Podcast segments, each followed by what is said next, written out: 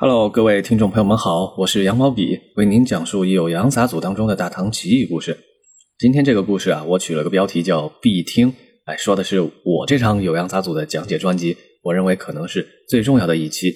为什么呢？因为这个故事啊，在文学史上的价值是最大的，它丰富了世界民间文学类型上，呃，某一类故事的最早的范文。哪一类呢？灰姑娘故事类型。这个故事啊，叫叶县。它是全世界能找到的最早的灰姑娘故事。哎，为什么有故事类型这个说法呢？哎，咱们之后再说。我先把叶县这个故事啊讲给大家听。叶县这个故事呢，根据段成式记载啊，是他的家人李世元告诉他的。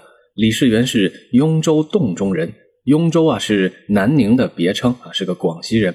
这个人记得很多南方的那些奇异故事啊，都讲给了他家里这个爱好志怪故事的段成式。段成式呢就记下来了。他开头就说呀，这个故事是南方人相传，哎，在南方地区很盛行。秦汉以前有个洞主叫吴氏，姓吴，当地人啊都叫他吴洞啊，吴洞主。吴洞主呢娶了两位妻子，其中一位去世了，留下个女儿，名字叫叶县。哎，你问为什么叶县不姓吴呢？哎，这个这个不重要啊，他就叫叶县。这个叶县小朋友啊，非常的聪明，他很擅长制作陶器，父亲也很爱他。后来父亲也去世了。叶县就受到他的后妈虐待，怎么虐待他呢？经常派他去高山里砍柴，到那些深涧里去打水。有一回啊，叶县就捕捉到了一条鱼，这条鱼很奇异，有两寸多长，红鳍金眼。从相貌上看啊，这条鱼就是一个宝鱼。叶县把这条鱼呢悄悄地养在水盆里边，呃，自己去投喂这条鱼。鱼儿啊，就一天天的长大，长大了没办法，只能把它换个容器嘛。最后呢，鱼长得大到所有容器都装不下，还家里锅碗瓢盆、瓶瓶罐罐都用尽了。最终，叶县就把它放进了后院的池塘当中。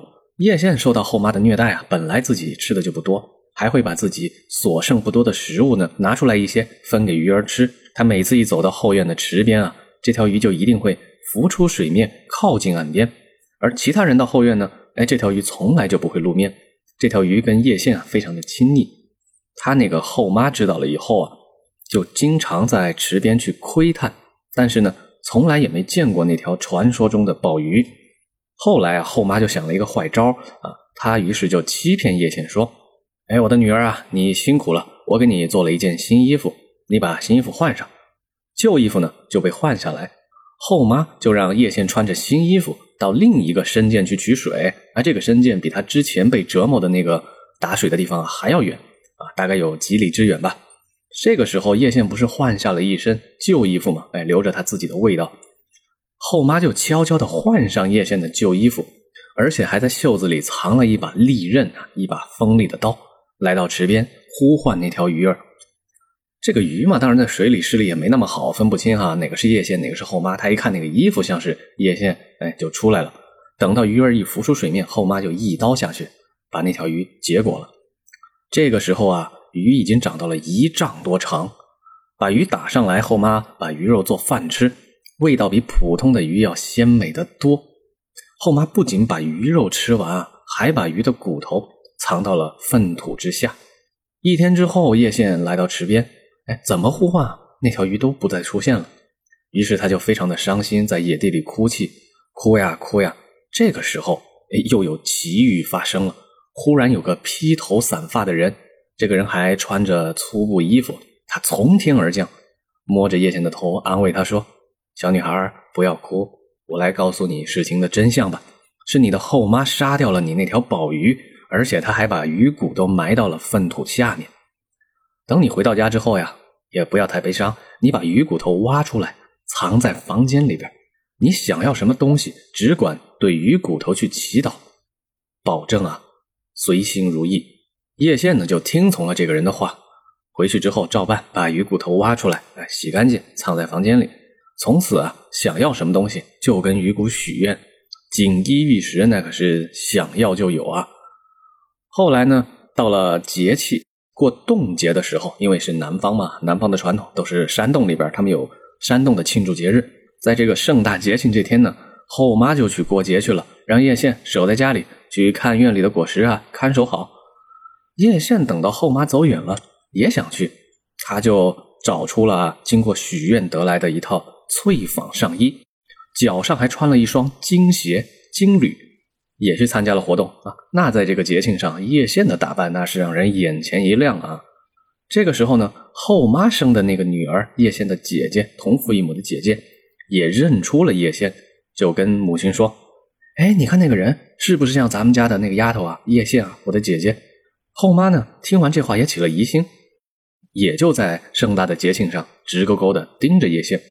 叶县发觉了之后啊，立马返回，哎，赶紧逃回家中，要去换上自己的旧衣服。在这个仓促之间呢。他脚上穿的金缕鞋就跑掉了一只，啊，被围观群众捡到了。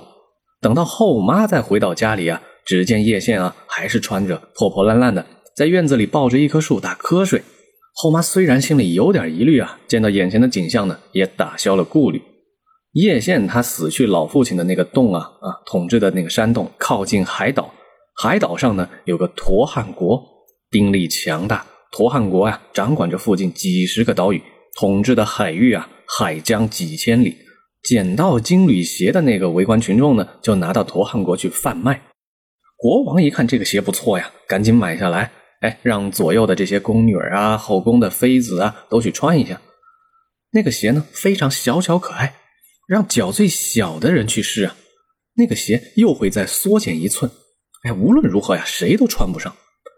国王于是下令啊。让全国的妇女都来试穿，一个二个的排着队，来来来，这儿有金缕鞋，你们来试试。结果没有一个人能穿得上。金缕鞋那可是一个宝贝啊，轻如羽毛，落在石头上啊还悄然无声。强大的图汉国王啊，他就认为贩卖金缕鞋的这个洞人不是从正当途径得到这只鞋的，就把他关押起来拷问真相。这个人自己也说不出啊，这个金缕鞋到底哪儿来的？哎，也是他捡的嘛，说不出鞋的来历。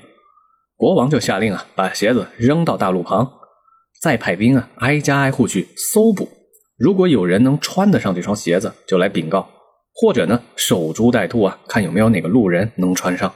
后来怎么回事呢？故事的原文有一些字句的脱漏哈，大概意思啊，咱们脑补一下，应该是有人去呃报告国王，哎，说在舞会上看见有一个叫叶县的姑娘，好像穿了这只鞋。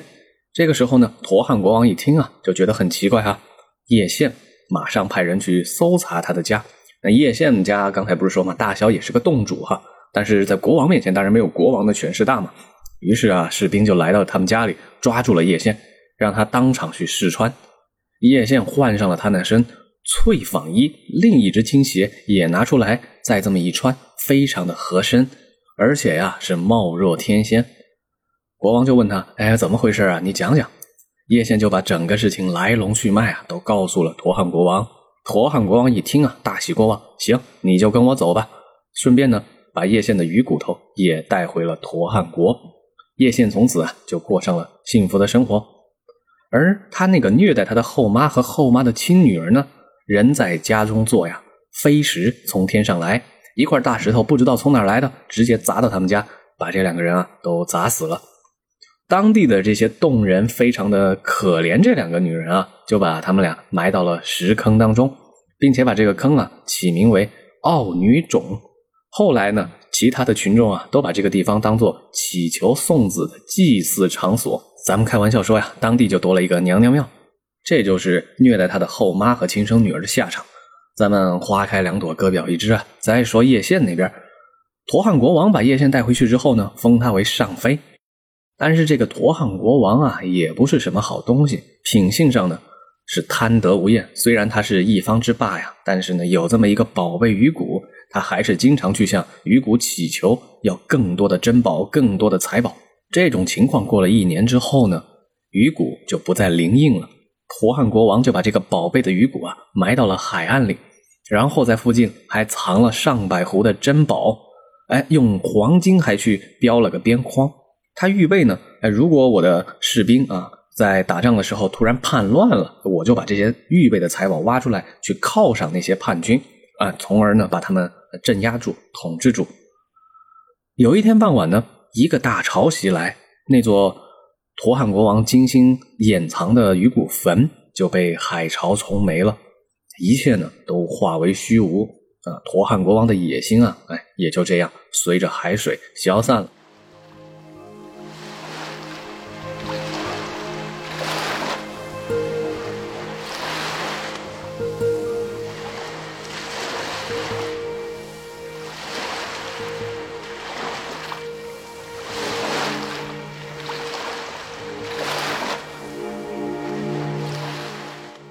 刚才我讲的就是来自《酉阳杂俎·支诺高尚》啊当中的叶县故事。故事讲完了，咱们回顾一下从小就听说过的灰姑娘故事。两个故事的结构情节是不是非常的相似？那咱们就来聊一聊啊，关于这个民间文学故事类型是怎么一回事然后灰姑娘这个故事呢，还又是怎么一个关系？说到灰姑娘故事啊，Cinderella，这个是西方最流行的童话故事之一。甚至有个说法啊，在全人类历史上，哪个民间故事流传最广呢？说不定就是这个灰姑娘故事。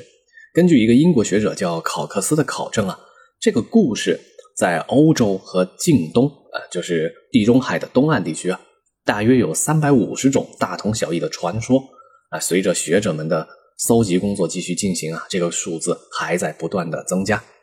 在西方那边呢，这个故事最早的文字记载版本啊，是一个法国人叫佩罗，他写了一本叫《古典童话及神话故事》，这个书里边就收录了叫《鹅妈妈的故事》，大约是在一六九七年，哎，那个时候记载的。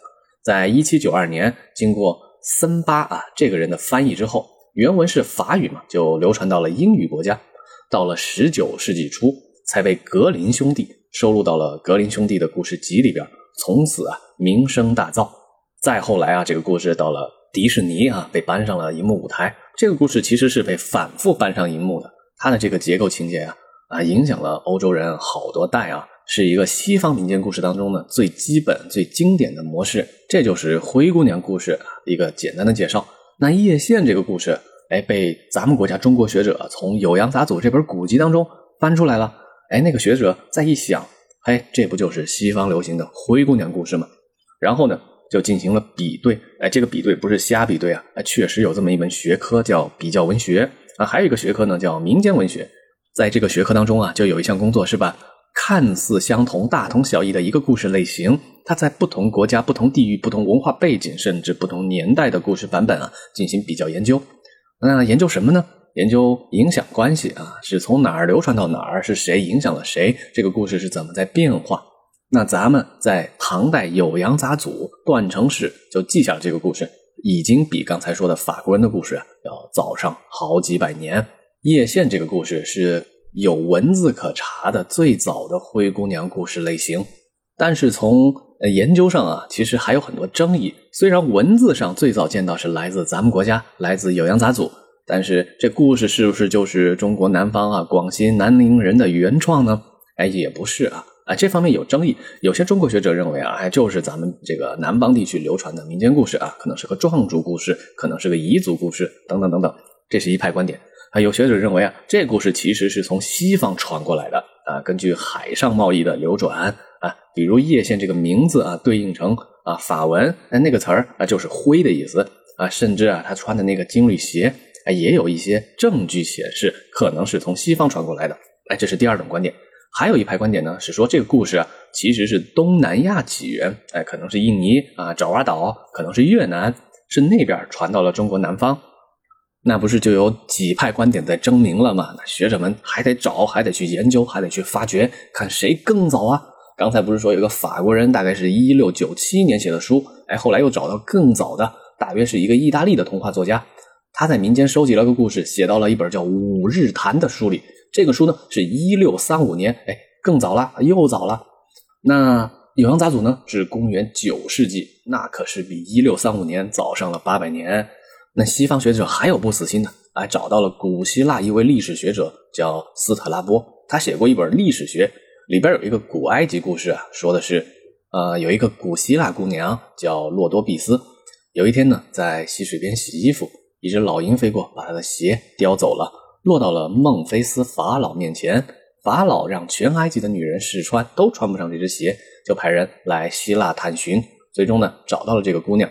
这姑娘一穿啊，就能穿上。法老就娶了这个姑娘为妻，从此过上了幸福的生活。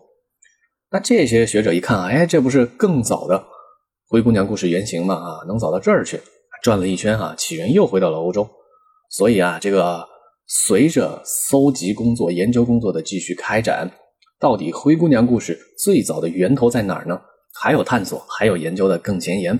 截止到目前啊，有文字记载的最早的灰姑娘故事类型，就是刚才咱们讲述的《酉阳杂俎》当中的叶县故事。